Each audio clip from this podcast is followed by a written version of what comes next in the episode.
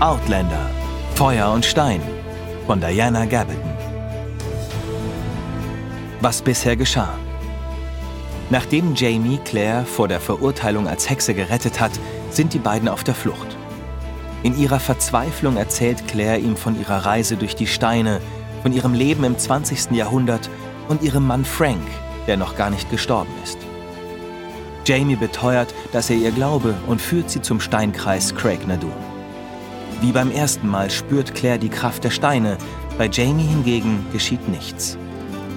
Jamie verabschiedet sich schweren Herzens von Claire und verspricht ihr, bis zum Abend im nahegelegenen Ort auf sie zu warten, falls sie sich für ein Leben mit ihm entscheidet.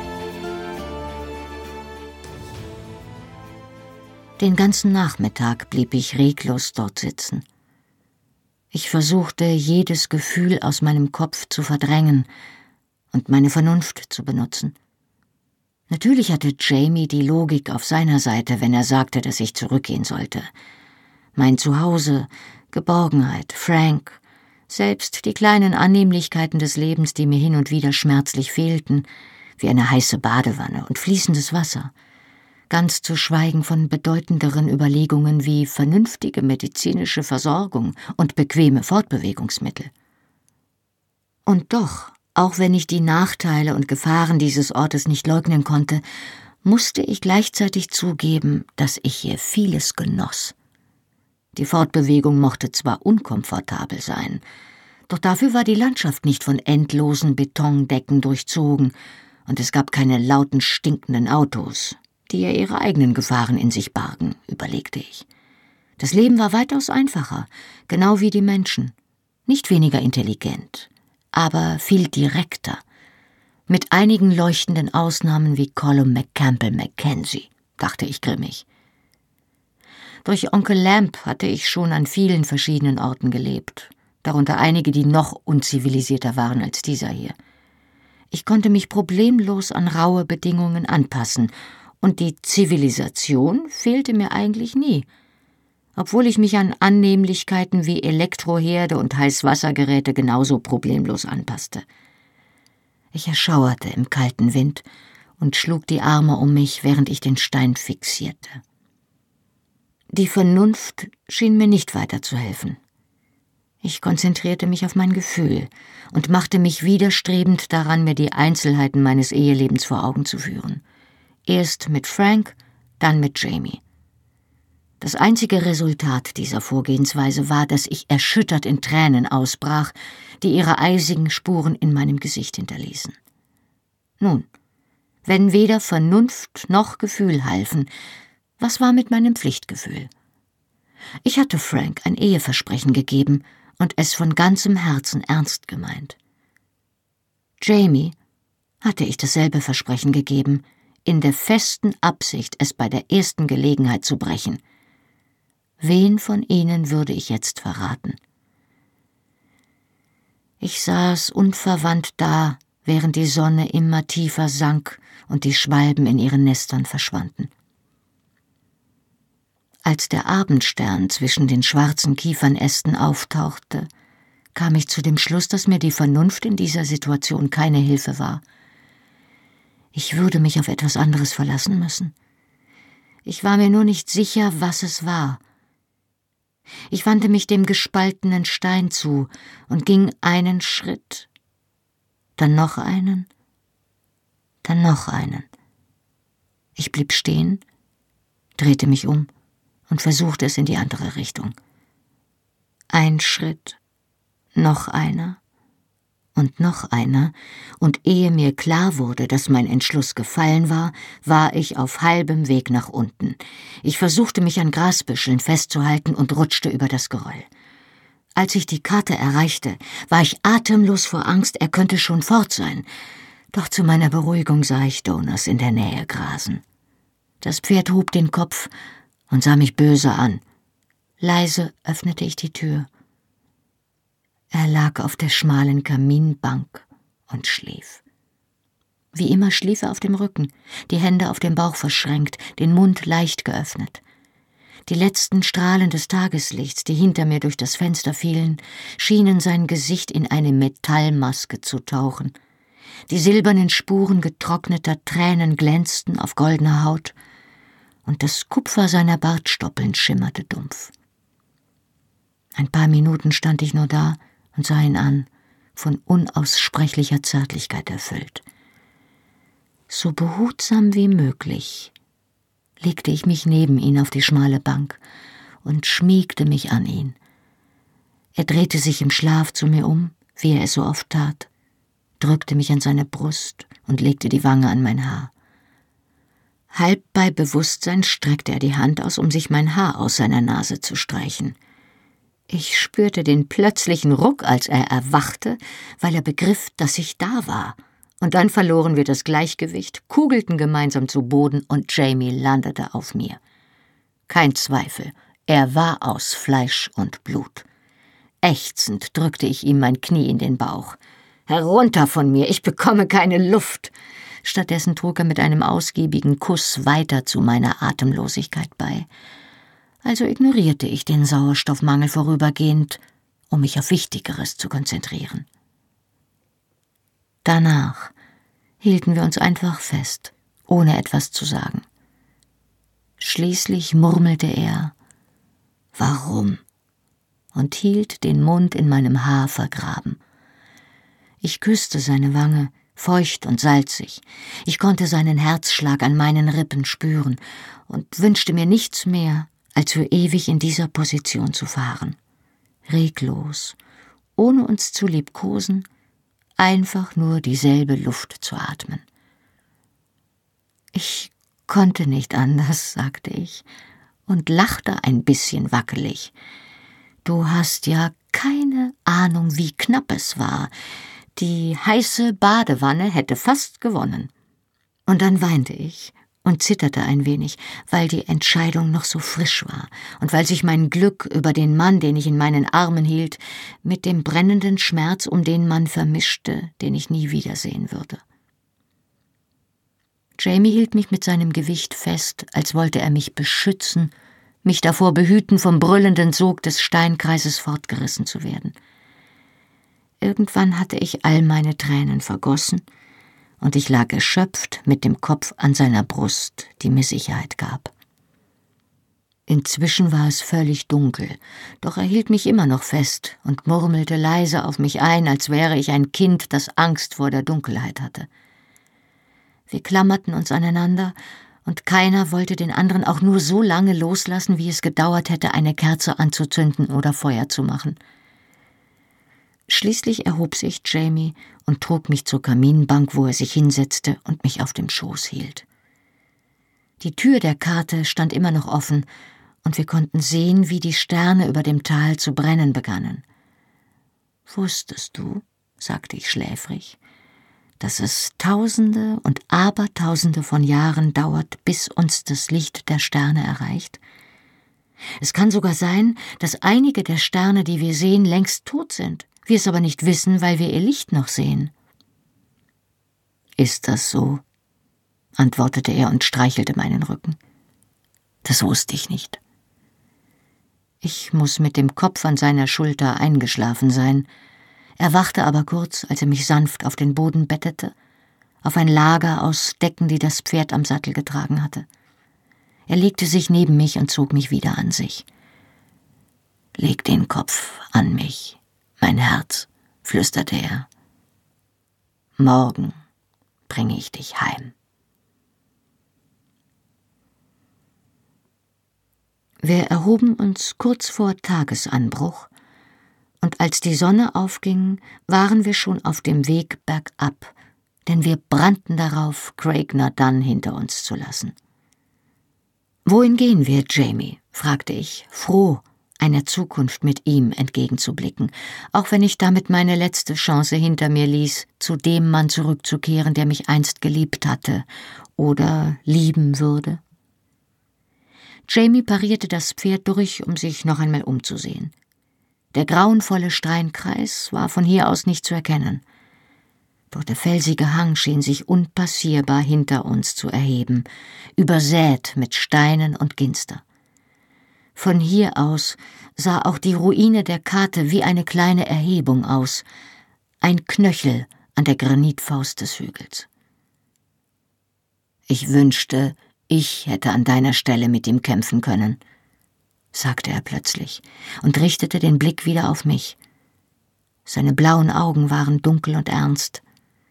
Gerührt lächelte ich ihn an. Es war nicht dein Kampf. Es war meiner. Aber du hast ihn ja trotzdem gewonnen. Ich streckte meine Hand aus und er drückte sie. Ei, aber das habe ich nicht gemeint. Wenn ich Mann gegen Mann mit ihm gekämpft und gewonnen hätte, brauchtest du es nicht zu bereuen. Er zögerte. Wenn ich je. Es gibt kein Wenn mehr, unterbrach ich ihn entschlossen. Ich habe gestern jedes einzelne Wenn niedergerungen, und ich bin noch hier. Gott sei Dank, sagte er lächelnd, und Gott steh dir bei. Und fügte hinzu, obwohl ich nie verstehen werde, warum. Ich legte ihm die Arme um die Taille und hielt mich fest, während das Pferd die letzte steile Stelle hinunterrutschte. Weil ich, sagte ich, einfach nicht ohne dich sein kann, Jamie Fraser, und damit basta. Also, wohin bringst du mich? Jamie verdrehte sich im Sattel, um noch einmal bergauf zu blicken. Ich habe gestern während des ganzen Aufstiegs gebetet, sagte er leise. Nicht darum, dass du bleibst, das wäre mir nicht recht erschienen. Nein, ich habe um die Kraft gebetet, dich fortzuschicken. Er schüttelte den Kopf. Sein Blick war immer noch auf den Hügel gerichtet, doch seine Gedanken schienen anderswo zu sein. Ich habe gebetet, Herr, wenn ich noch nie im Leben Mut besessen habe, dann schenke ihn mir jetzt. Gib mir die Tapferkeit, nicht vor ihr auf die Knie zu fallen und zu flehen, dass sie bleibt. Er riss seinen Blick von dem Hügel los und lächelte mich flüchtig an. Das war das Schwerste, was ich je getan habe, Sassenach. Er drehte sich wieder um und lenkte das Pferd nach Osten. Es war ein ausnehmend schöner Morgen, und die aufgehende Sonne, die alles vergoldete, umrahmte den Zügel, den Pferdehals und die breiten Flächen von Jamies Kopf und Schultern mit einer schmalen Kante aus Feuer. Er holte tief Luft und wies kopfnickend über das Moor hinweg auf einen fernen Pass zwischen zwei Bergen. Also kann ich jetzt wohl das Zweitschwerste tun. Er gab dem Pferd sacht die Fersen und schnalzte mit der Zunge. Wir gehen heim, Sassenach, nach Lallybroch.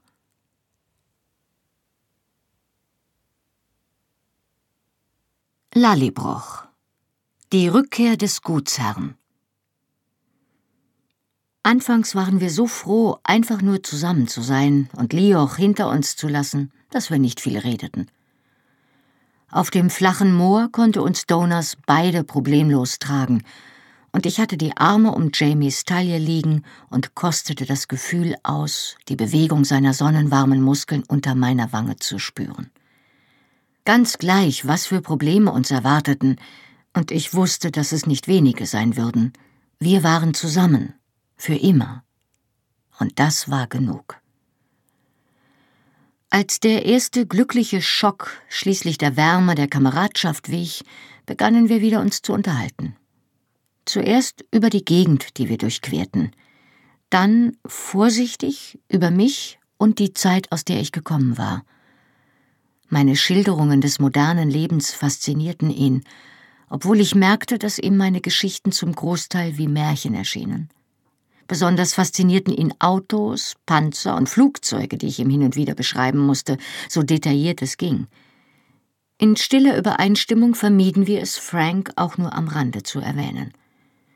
Während wir immer weiter ritten, wandte sich das Gespräch wieder unserer Gegenwart zu. Column, der Burg, der Hirschjagd und dem Herzog. Eigentlich scheint er ganz sympathisch zu sein, sagte Jamie. Da das Terrain jetzt schwieriger wurde, war er abgestiegen und ging neben Donas her, was uns die Unterhaltung erleichterte.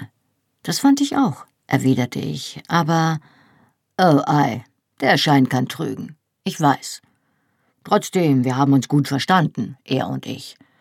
Wir haben abends in der Jagdhütte am Feuer gesessen und uns unterhalten. Er ist auf jeden Fall um einiges intelligenter, als es scheint. Er weiß, wie seine Stimme auf die Leute wirkt. Und ich glaube, er benutzt sie, um ein wenig wie ein Trottel zu erscheinen, während gleichzeitig sein Verstand unablässig am Werk ist. Hm, so habe ich ihn eingeschätzt. Hast du es ihm erzählt? Er zuckte mit den Schultern. Nur ein paar unvollständige Einzelheiten. Er kannte natürlich meinen Namen noch von damals. Ich lachte bei der Erinnerung an seine Schilderung dieser Ereignisse. Habt ihr, äh, in Erinnerungen an die gute alte Zeit geschwelgt? Er grinste, und der Herbstwind wehte ihm die Haarspitzen um das Gesicht.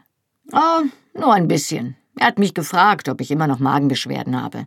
Ich habe keine Miene verzogen und gesagt, im Allgemeinen nicht, aber ich hätte gerade das Gefühl, dass es ein wenig zu zwicken begänne. Er hat gelacht und gesagt, er hoffe, diese Art von Schwierigkeiten würde meiner schönen Frau keine Unannehmlichkeiten bereiten. Ich lachte ebenfalls. Was der Herzog zu tun gedachte oder auch nicht, schien mir nicht von überwältigender Wichtigkeit zu sein. Trotzdem konnte er uns eines Tages möglicherweise nützlich sein. Ich habe ihm also erzählt, fuhr Jamie fort, dass man mich für vogelfrei erklärt hat, ich aber nicht schuldig im Sinne der Anklage bin, obwohl es mir so gut wie unmöglich ist, das zu beweisen. Er schien sich zwar dafür zu interessieren, aber ich wollte ihm nicht die gesamten Umstände erklären, geschweige denn, dass man ein Kopfgeld auf mich ausgesetzt hat. Ich war mir nicht sicher, ob ich ihm den Rest anvertrauen sollte und überlegte noch, als, nun ja, dann kam Eilek ins Lager gerast, als wäre der Teufel persönlich hinter ihm her, und Murter und ich sind in demselben Tempo aufgebrochen. Apropos, wo ist Murter eigentlich? fragte ich. Er ist doch mit dir zurück nach Lioch gekommen. Ich hoffte, dass der schmächtige Schotte weder Colum noch den Bewohnern von Cranesmuir in die Hände gefallen war. Er ist mit mir zusammen losgeritten, aber sein Pferd konnte mit Donas nicht mithalten. Ei, Du bist wirklich ein feiner Kerl, Rua. Er klopfte dem Fuchs auf den glänzenden Hals und Donuts schüttelte schnaubend die Mähne. Jamie blickte zu mir auf und lächelte. Mach dir keine Sorgen um Mörter. Er lacht über so etwas. Mörter lachen? Ich glaube, ich habe ihn im Leben noch nicht lächeln gesehen. Du? Oh, ei, mindestens zweimal. Seit wann kennst du ihn denn schon? Seit 22 Jahren. Er ist mein Taufpate. Oh, das erklärt natürlich einiges. Ich hatte nicht das Gefühl, dass er sich meinetwegen so angestrengt hätte. Jamie tätschelte mir das Bein. Natürlich hätte er das getan. Er hat dich gern. Das muss ich dir dann wohl glauben. Da wir nun bei den jüngsten Ereignissen angelangt waren, holte ich tief Luft und fragte ihn etwas, was ich unbedingt wissen wollte. Jamie? Ei? Gillis danken. Wird man. wird man sie wirklich verbrennen? Er blickte mit einem kurzen Stirnrunzeln auf und nickte. Ich gehe davon aus, aber erst wenn das Kind geboren ist. Ist es das, worüber du dir Gedanken machst? Unter anderem. Jamie, schau her. Ich versuchte den voluminösen Hemdsärmel hochzuschieben, doch es gelang mir nicht. Also schob ich mir stattdessen den Halsausschnitt über die Schulter, um ihm meine Impfnarbe zu zeigen. Großer Gott, sagte er, nachdem ich es ihm erklärt hatte. Er sah mich scharf an. Also deshalb. Dann ist sie auch aus deiner Zeit? Ich zuckte ratlos mit den Schultern. Ich weiß es nicht. Alles, was ich vermuten kann, ist, dass sie vermutlich irgendwann nach 1920 geboren wurde. Damals wurden die öffentlichen Impfungen eingeführt. Ich sah mich um, doch tief hängende Wolken verhüllten die Hügel, die uns von Lioch trennten. Vermutlich werde ich es jetzt auch nicht mehr erfahren. Jamie nahm Donas fester am Zügel und führte ihn in ein kleines Kiefernwäldchen am Ufer eines Flüsschens. Dort legte er mir die Hände um die Taille und hob mich herunter. Du darfst nicht um sie trauern, sagte er entschlossen und drückte mich an sich. Sie ist eine hinterlistige Mörderin, selbst wenn sie keine Hexe ist. Schließlich hat sie ihren Mann umgebracht, oder? Ja, sagte ich, und er schauerte bei der Erinnerung an Arthur Duncans glasige Augen. Ich verstehe nur nach wie vor nicht, warum sie ihn umgebracht hat, sagte er und schüttelte verwundert den Kopf. Er hatte Geld, war gut gestellt, und ich glaube nicht, dass er sie geschlagen hat. Ich sah ihn völlig verdattert an. Und das ist deine Definition von einem guten Ehemann? Nun, äh, ja, sagte er stirnrunzelnd. Was kann sie denn sonst noch wollen? Was sonst? Ich war derart verblüfft, dass ich ihn im ersten Moment nur anstarrte. Dann ließ ich mich ins Gras plumpsen und fing an zu lachen. Was ist daran so komisch? Ich denke, wir reden hier von einem Mord. Doch er lächelte und legte den Arm um mich. Ich dachte nur, sagte ich und prustete dabei immer noch, wenn ein guter Ehemann für dich jemand ist, der Geld hat, gut gestellt ist und seine Frau nicht schlägt. Was bist du denn dann? Oh, sagte er und grinste. Nun ja, Sassenach, ich habe nie behauptet, dass ich ein guter Ehemann bin. Und du auch nicht. Sadist hast du mich, glaube ich, genannt, und noch ein paar andere Dinge, die zu wiederholen mir der Anstand verbietet. Nicht aber einen guten Ehemann. Gut, dann muss ich dich wohl auch nicht mit Cyanid vergiften. Cyanid? Er sah mich neugierig an. Was ist das? Das, was Arthur Duncan umgebracht hat. Es ist ein verdammt schnelles, starkes Gift. In meiner Zeit weit verbreitet, nicht aber hier. Ich leckte mir nachdenklich die Lippen. Ich habe es auf seinen Lippen geschmeckt, und nur von diesem bisschen ist mein ganzes Gesicht taub geworden. Es wirkt beinahe auf der Stelle, wie du ja miterlebt hast. Ich hätte es da schon wissen sollen. Das mit Gilly, meine ich.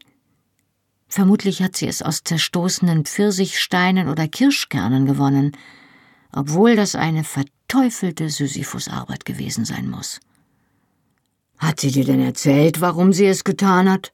Ich seufzte und rieb mir die Füße. Meine Schuhe hatte ich in dem Tumult am See verloren und trat mir immer wieder Dornen und Kletten in die Fußsohlen, die bei weitem nicht so abgehärtet waren wie Jamies. Das und noch einiges mehr. Falls du etwas Essbares in deinen Satteltaschen hast, hol es doch.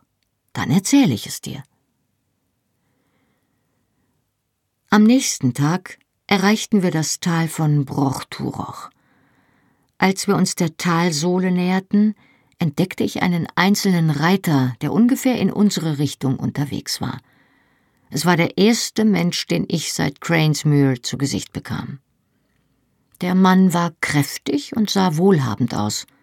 Ein schneeweißer Kragen lugte aus dem Halsausschnitt seines praktischen grauen Rocks hervor, dessen lange Schöße ihm fast bis über die Knie reichten.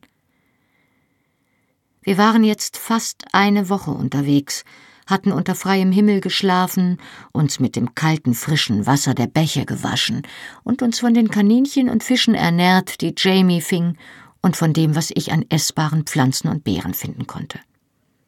Dank unserer gemeinsamen Bemühungen ernährten wir uns besser als in der Burg, frischer und mit Sicherheit abwechslungsreicher, wenn auch ein wenig unvorhersehbar. Doch während das Leben unter freiem Himmel einer guten Ernährung sehr zuträglich war, war unser Aussehen eine andere Sache, und ich war gerade mit einer hastigen Bestandsaufnahme befasst, als der Reiter stirnrunzelnd innehielt, dann die Richtung wechselte und langsam auf uns zutrabte, um uns genauer in Augenschein zu nehmen. Jamie, der darauf bestanden hatte, den Großteil des Weges zu Fuß zu gehen, um das Pferd zu schonen, sah wirklich verboten aus. Seine Beinkleider waren bis zu den Knien mit rötlichem Staub bedeckt. Brombeeren hatten ihm das Hemd zerrissen, und der Bartwuchs einer ganzen Woche verteilte sich in wilder Pracht auf seinen Wangen und dem Kinn. Sein Haar war in den letzten Monaten bis auf die Schultern gewachsen. Normalerweise trug er es zu einem Zopf zusammengebunden, doch jetzt hing es ihm wirr um den Kopf, und Laub und Aststückchen hatten sich in den zerzausten Kupferlocken verfangen. Mit seinem sonnengebräunten Gesicht, den vom Laufen geborstenen Schuhen und dem Dolch und dem Schwert in seinem Gürtel sah er wie der sprichwörtliche wilde Highlander aus. Mein Äußeres war allerdings kaum besser. Einigermaßen sittsam in Jamies bestes Hemd und die Überreste meines Unterkleids gehüllt, barfuß und mit seinem Plaid um den Schultern sah ich aus wie ein echtes Lumpenweiblein – Angestiftet von der Nebelfeuchte und ungezähmt von Kamm oder Bürste, war mein Haar völlig in Aufruhr. Es war während meines Aufenthalts in der Burg natürlich ebenfalls gewachsen und hing mir verknotet um die Schultern, und wenn der Wind, wie jetzt, von hinten kam, wehte es mir in die Augen. Ich schob mir die verirrten Locken aus dem Gesicht und beobachtete, wie der Mann in Grau sich vorsichtig näherte. Jamie brachte unser Pferd zum Stehen und wartete, bis er in Hörweite kam. Das ist Jock Ram, informierte er mich. Oben aus Machenadach. Der Mann kam bis auf wenige Meter an uns heran, hielt an und betrachtete uns argwöhnisch vom Sattel aus. Seine von Speckfalten umringten Augen verengten sich und richteten sich argwöhnisch auf Jamie. Dann wurden sie plötzlich groß. Lallebroch, sagte er ungläubig. Jamie nickte wohlwollend. Mit einem Besitzerstolz, für den es im Moment wirklich keinen Grund gab, legte er mir die Hand auf den Oberschenkel und sagte Und my lady Lallybroch. Jock Graham klappte der Mund auf, dann schloss er ihn hastig und setzte eine Miene verblüfften Respekts auf. Äh, meine Dame, sagte er, etwas verspätet zog er den Hut und verneigte sich in meine Richtung. Dann seid ihr auf dem Weg nach Hause? fragte er, während er sich alle Mühe gab, den Blick nicht auf mein Bein zu richten, das durch einen Riss in meinem Hemd bis zum Knie entblößt und voller Holunderflecken war. Ei. Jamie sah sich nach der Felsenlücke um, von der er mir gesagt hatte, dass sie den Zugang nach Brochturoch bildete. Bist du in letzter Zeit einmal dort gewesen, Jock? Graham riss den Blick von mir los. Och, oh ei, ei, das war ich. Sie sind alle gesund, freuen sich sicher, dich zu sehen, also mach's gut. Hastig gab er seinem Pferd die Fersen, wandte sich ab und setzte seinen Weg durch das Tal fort. Wir sahen ihm nach. Hundert Meter weiter blieb er auf einmal stehen. Er wandte sich im Sattel um, stellte sich in die Bügel und formte einen Trichter mit den Händen, um uns etwas zuzurufen. Der Wind trug die Worte leise, aber deutlich zu uns herüber. Willkommen daheim. Und er verschwand hinter einer Anhöhe. Brochturoch bedeutet Turm, der nach Norden blickt. Vom Hang des darüberliegenden Berges aus unterschied sich der Broch, der Rundturm, der dem kleinen Anwesen seinen Namen gab, kaum von den Steinhaufen am Fuß der Hügel, von denen wir kamen. Wir begannen unseren Abstieg durch eine schmale Felsenlücke zwischen zwei Bergspitzen und führten das Pferd zwischen den Steinbrocken entlang. Dann wurde das Terrain einfacher und viel sanfter zwischen Feldern und vereinzelten Karten ab, bis wir schließlich auf eine schmale, gewundene Straße stießen, die zum Haus führte.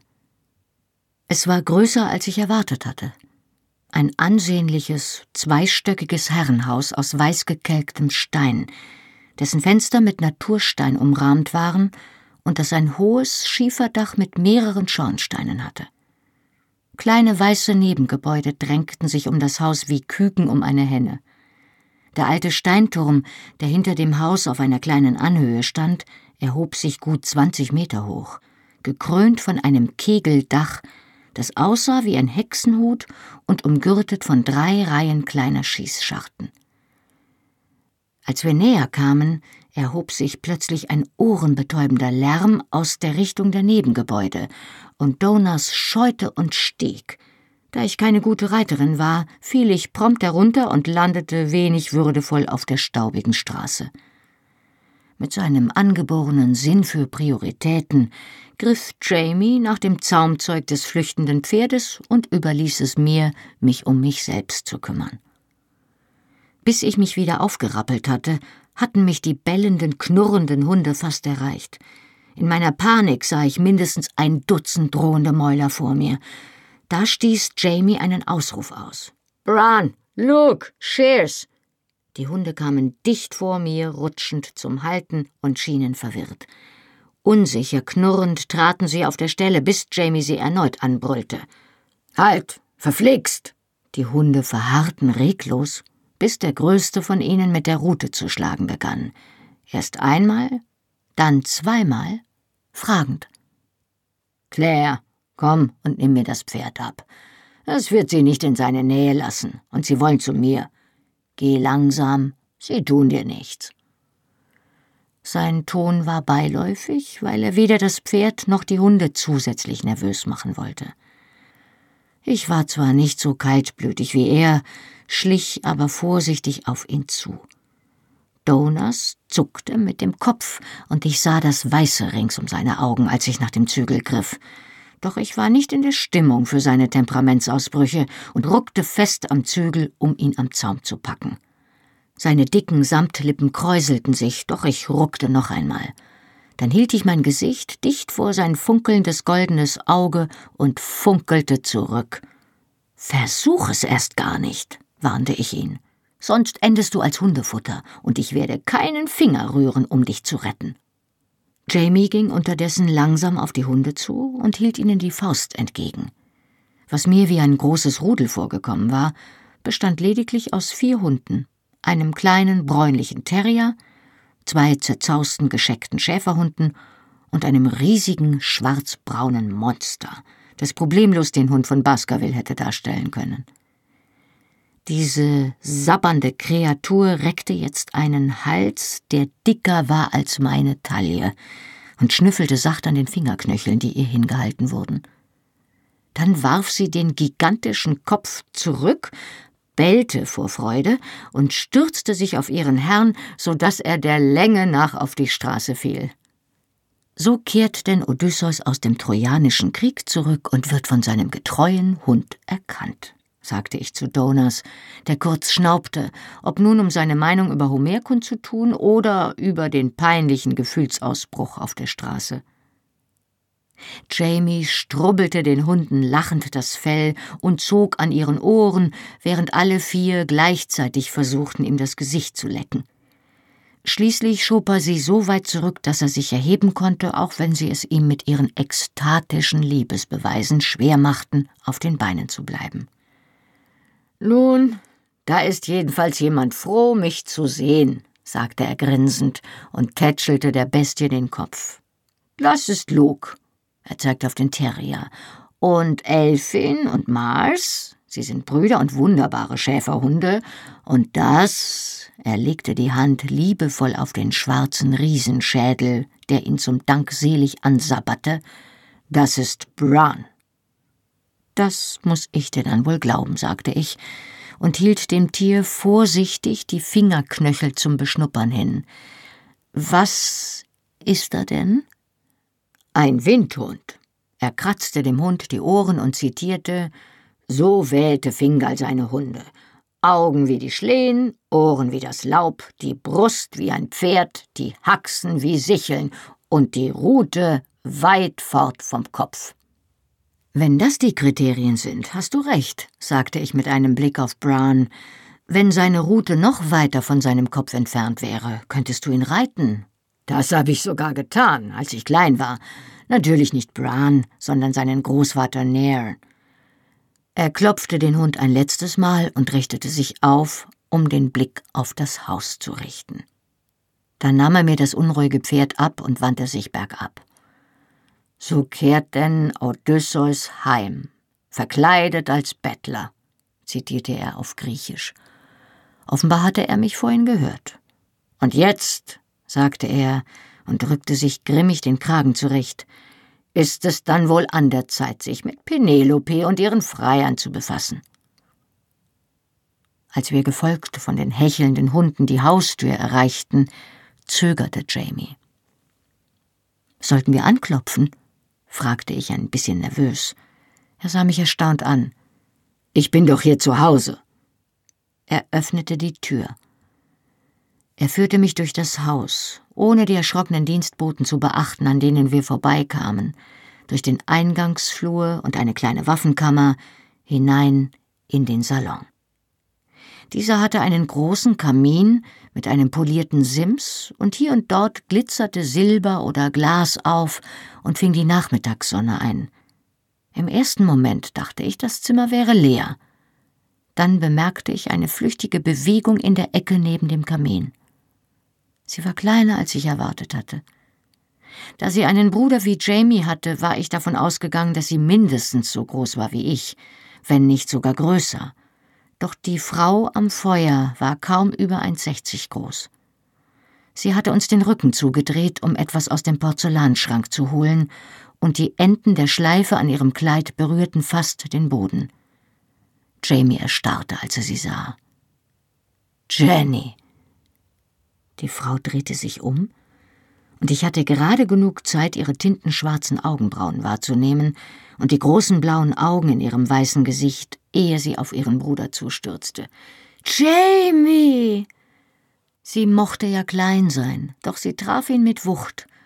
Seine Arme schlossen sich automatisch um ihre Schultern, und sie klammerten sich einen Moment aneinander. Fest drückte sie ihr Gesicht an sein Hemd, und er hatte die Hand sanft in ihrem Nacken liegen. Sein Gesicht legte eine solche Mischung aus Ungewissheit und sehnsuchtsvoller Freude an den Tag, dass ich mir fast wie ein Eindringling vorkam. Dann presste sie sich noch näher an ihn und murmelte etwas auf Gälisch, und seine Miene löste sich in Entsetzen auf. Er packte sie bei den Armen, schob sie von sich fort und blickte an ihr hinunter. Ihre Gesichter ähnelten sich sehr. Die gleichen merkwürdig schrägen, dunkelblauen Augen und breiten Wangenknochen. Die gleiche schmale Nase, einen Hauch zu lang. Doch sie war dunkel, wo Jamie hell war, mit Kaskaden schwarzer Locken, die von einem grünen Band zusammengehalten wurden. Mit ihren klaren Gesichtszügen und ihrer Alabasterhaut war sie eine echte Schönheit. Außerdem war sie schwanger, und zwar im fortgeschrittenen Stadium. Jamie war bleich um die Lippen geworden. Jenny, flüsterte er und schüttelte den Kopf. Oh, Jenny, Mokri. In diesem Moment wurde sie vom Auftauchen eines kleinen Kindes abgelenkt, und sie entfernte sich von ihrem Bruder, ohne seine Bestürzung zu bemerken. Sie nahm den Jungen bei der Hand und führte ihn mit ein paar leisen Worten der Ermunterung ins Zimmer. Der Kleine hielt sich scheu zurück, steckte sich den tröstenden Daumen in den Mund und verschanzte sich hinter den Röcken seiner Mutter, um von dort aus neugierig zu uns Fremden aufzublicken. Es war nicht zu leugnen, dass sie seine Mutter war. Er hatte ihre dichten schwarzen Locken und ihre aufrechten Schultern geerbt, auch wenn sein Gesicht nicht das ihre war. Das ist der kleine Jamie, sagte sie und blickte stolz auf den Jungen hinunter. Und das ist dein Onkel Jamie, Mokri, von dem du deinen Namen machst. Nach mir? Du hast ihn nach mir benannt. Jamie sah aus wie ein Boxer, der gerade einen Treffer in den Magen kassiert hat. Er wich vor Mutter und Kind zurück, bis er an einen Sessel stieß und ließ sich hineinfallen, als versagten ihm die Beine. Er barg das Gesicht in den Händen. Jetzt hatte seine Schwester begriffen, dass etwas nicht stimmte. Sie berührte zögernd seine Schulter.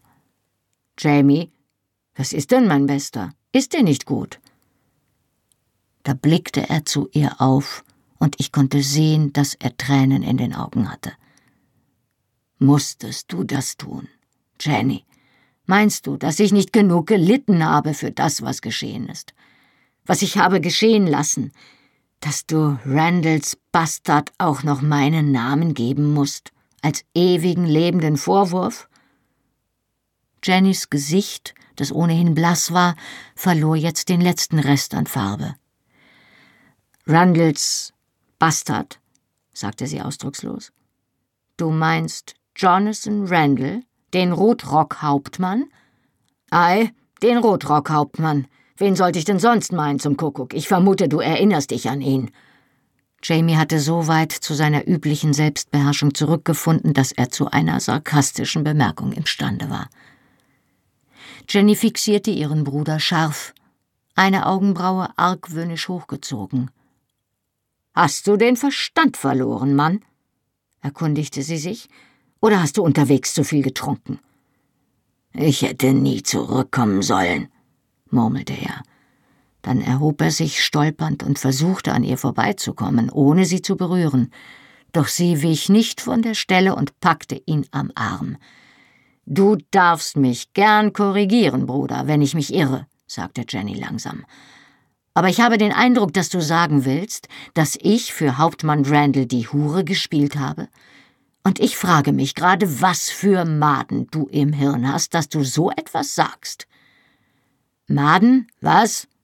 Jamie wandte sich ihr zu, den Mund zu einer bitteren Linie verzogen. Ich wünschte, es wäre so. Ich läge lieber tot im Grab, als mit anzusehen, was aus meiner Schwester geworden ist. Er ergriff ihre Schultern, schüttelte sie sacht und rief Warum? Jenny, warum? Dass du dich für mich ruiniert hast, war Schande genug, um mich fast umzubringen. Aber das. Er ließ die Hände sinken eine Geste der Verzweiflung, mit der er ihren Bauch nachzeichnete, der sich anklagend unter ihrem leichten Hemdkleid wölbte.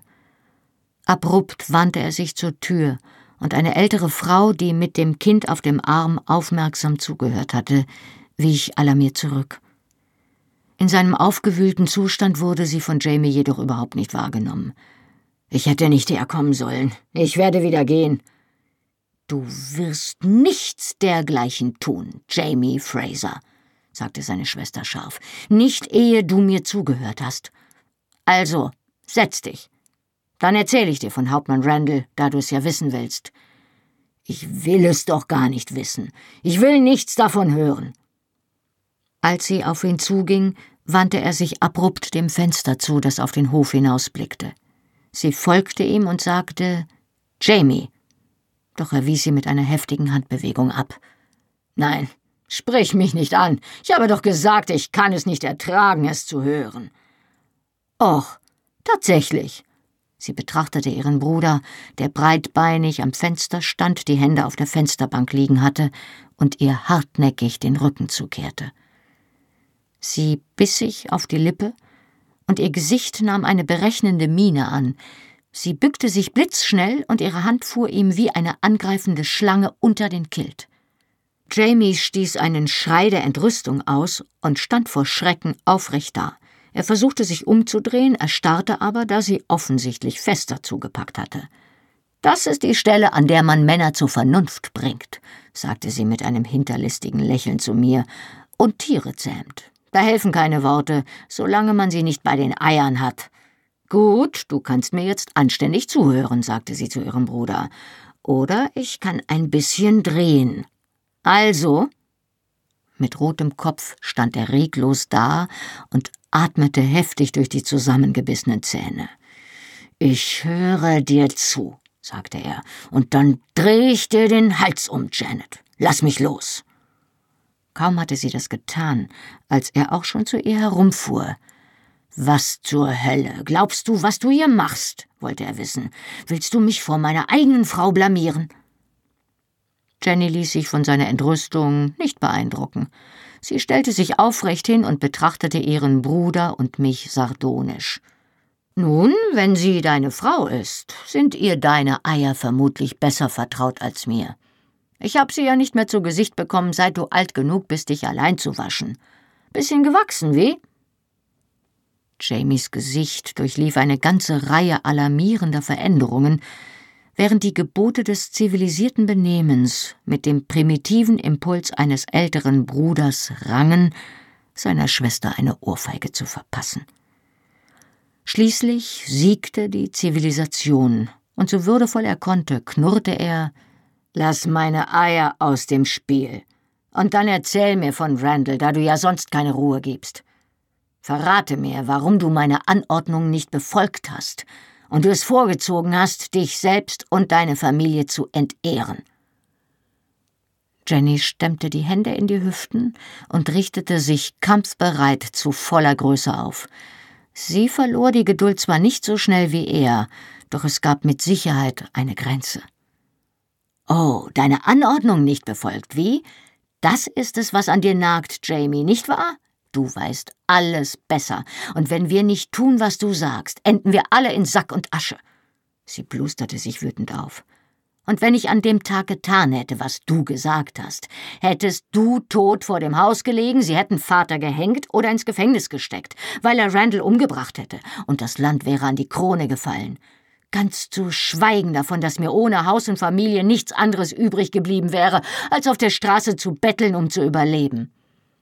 Jamie war jetzt nicht mehr bleich, sondern rot vor Zorn.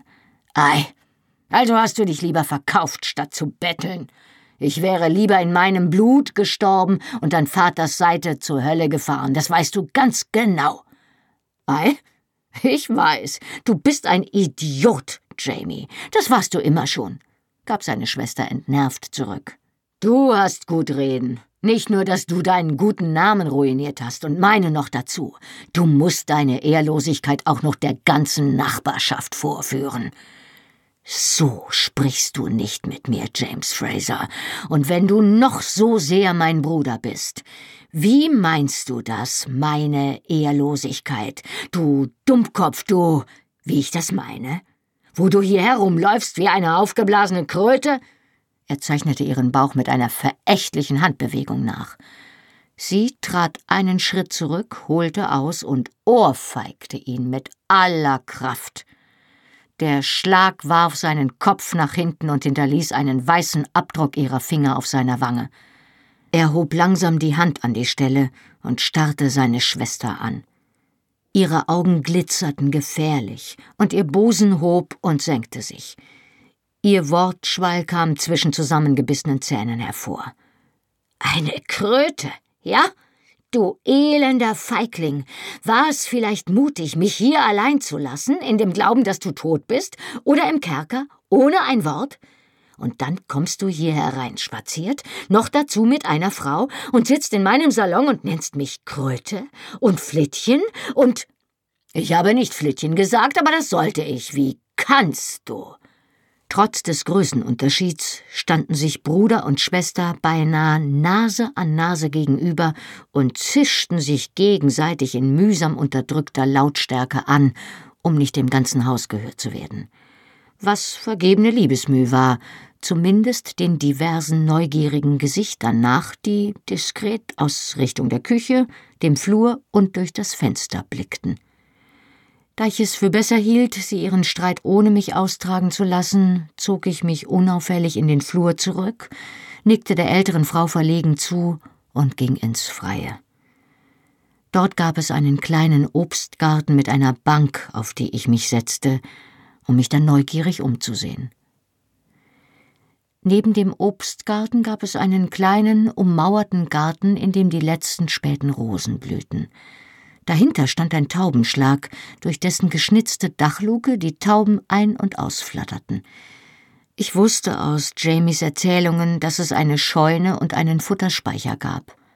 Sie mussten sich zusammen mit dem Kornspeicher, dem Hühnerstall, dem Gemüsegarten und der verfallenen Kapelle auf der anderen Seite des Hauses befinden.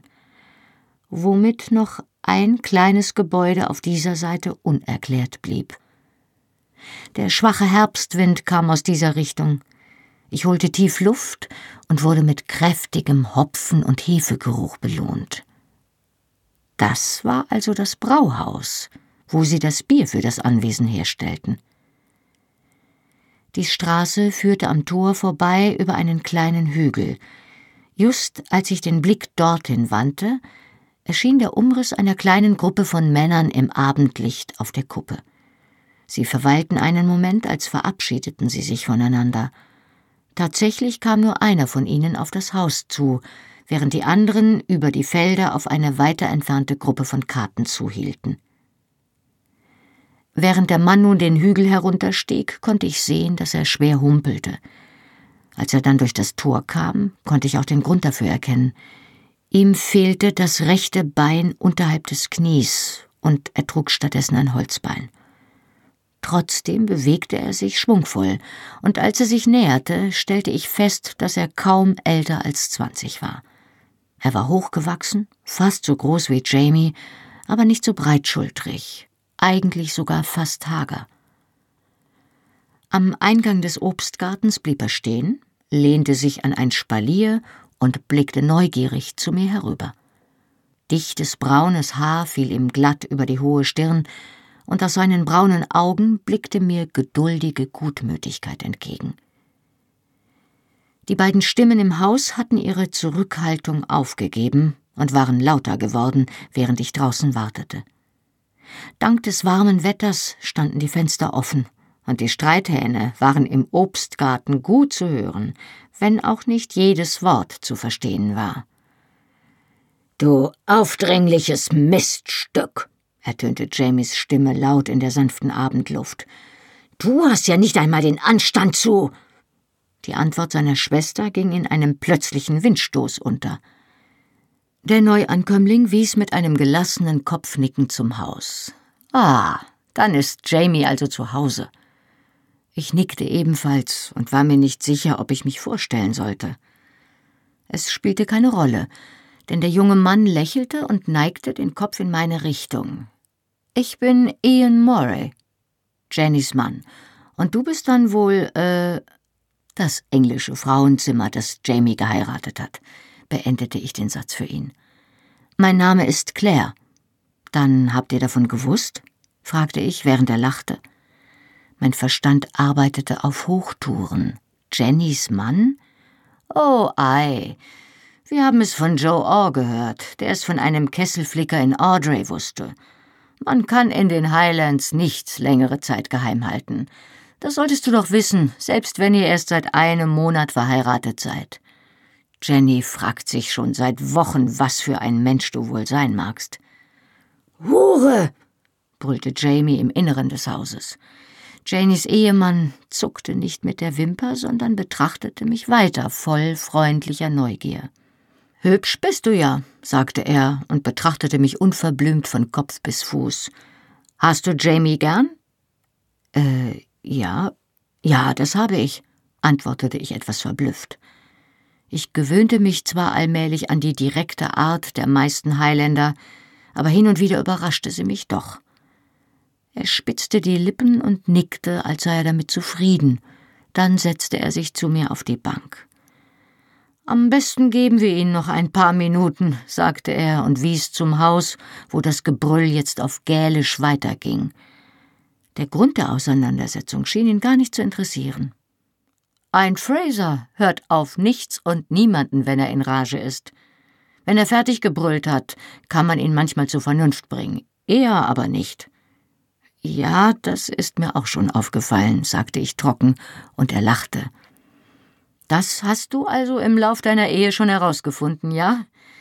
Wir haben gehört, dass Dougal Jamie gezwungen hat, dich zu heiraten, sagte er und ließ den Streit Streit sein, um sich ganz auf mich zu konzentrieren. Aber Jenny hat gemeint, selbst Dougal Mackenzie würde Jamie nie zu etwas zwingen können, was er nicht will. Jetzt, da ich dich sehe, verstehe ich natürlich, warum er es getan hat. Er zog einladend die Augenbrauen hoch, falls ich ihm mehr erzählen wollte, war aber so höflich, es nicht zu erzwingen. Ich vermute, er hatte seine Gründe, sagte ich und achtete gleichzeitig auf meinen Begleiter und das Haus, wo der Schlachtenlärm unvermindert anhielt. Ich möchte nicht. Ich meine, ich hoffe, Ian interpretierte mein Zögern und meinen Blick zu den Salonfenstern richtig. Oh, es hat sicher auch mit dir zu tun, aber sie hätte sich so oder so auf ihn gestürzt, auch ohne dich. Sie liebt Jamie von ganzem Herzen, und sie hat sich furchtbare Sorgen gemacht, solange er fort war, vor allem nach dem plötzlichen Tod ihres Vaters. Du weißt vielleicht davon. Seine braunen Augen beobachteten mich scharf, vielleicht um sich ein Bild davon zu machen, wie weit das Vertrauen zwischen Jamie und mir reichte. Ja, Jamie hat es mir erzählt. Ah. Er wies kopfnickend zum Haus. Hinzu kommt natürlich, dass sie schwanger ist. Ja, auch das ist mir aufgefallen. Schwer zu übersehen, nicht wahr? antwortete ihn grinsend, und wir lachten beide. Es macht sie furchtbar empfindlich, erklärte er. Nicht, dass ich ihr das verüble, aber ich bin nicht mutig genug, um mich mit einer Frau im neunten Monat anzulegen. Er streckte das Holzbein vor sich aus, habe es unter Fergus Negliodas vor Domier verloren, erklärte er. Eine Granate. Gegen Abend schmerzt es immer ein bisschen.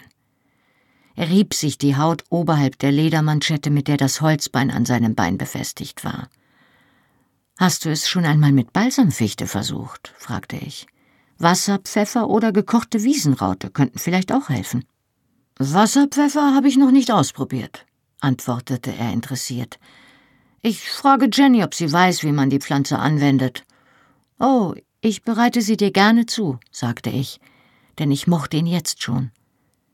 Ich richtete den Blick wieder auf das Haus. Falls wir so lange bleiben, fügte ich skeptisch hinzu. Wir plauderten noch eine Weile, während wir beide mit einem Ohr auf den Streit im Haus hörten, bis sich Ian vorsichtig daran machte, aufzustehen und sich in Bewegung zu setzen. Ich denke, wir gehen jetzt besser mal hinein. Falls einer von Ihnen lange genug mit dem Schreien aufhört, um den anderen zu verstehen, könnten seine Gefühle verletzt werden. Ich hoffe, das ist das Einzige, was Sie verletzen. Ian gluckste. Oh, ich glaube nicht, dass Jamie Sie schlagen würde. Er ist es gewohnt, der Klügere zu sein, der nachgibt. Jenny könnte ihn vielleicht ohrfeigen.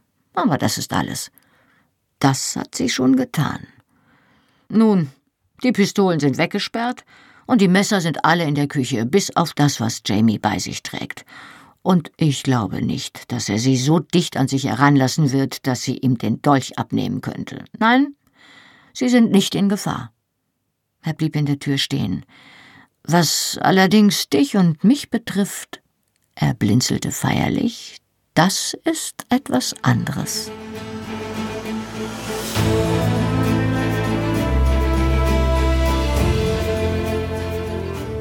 Hallo, ich bin Johannes Raspe, die deutsche Stimme von Jamie aus der Fernsehserie Outlander. Und das war Outlander Feuer und Stein, gelesen von Birgitta Asheuer.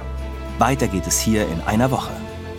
Wenn ihr schon jetzt mehr erfahren wollt, findet ihr die ungekürzten Hörbücher der Bände 1 bis 6 auf allen gängigen Download- und Streaming-Portalen. Band 7 findet ihr jetzt exklusiv bei Audible im Download und ab August 2019 auf allen gängigen Download- und Streaming-Portalen. Die Fernsehserie Outlander ist eine Produktion von Sony Pictures Entertainment und auf DVD verfügbar. Mehr Informationen zu Argon Hörbüchern findet ihr auf www.argon-verlag.de. Besucht den Argon Verlag auch gern bei Facebook und Instagram. Und weitere Podcasts von Argon Lab gibt es unter podcast.argon-verlag.de. Na dann, Slan Leaf und bis zur nächsten Woche.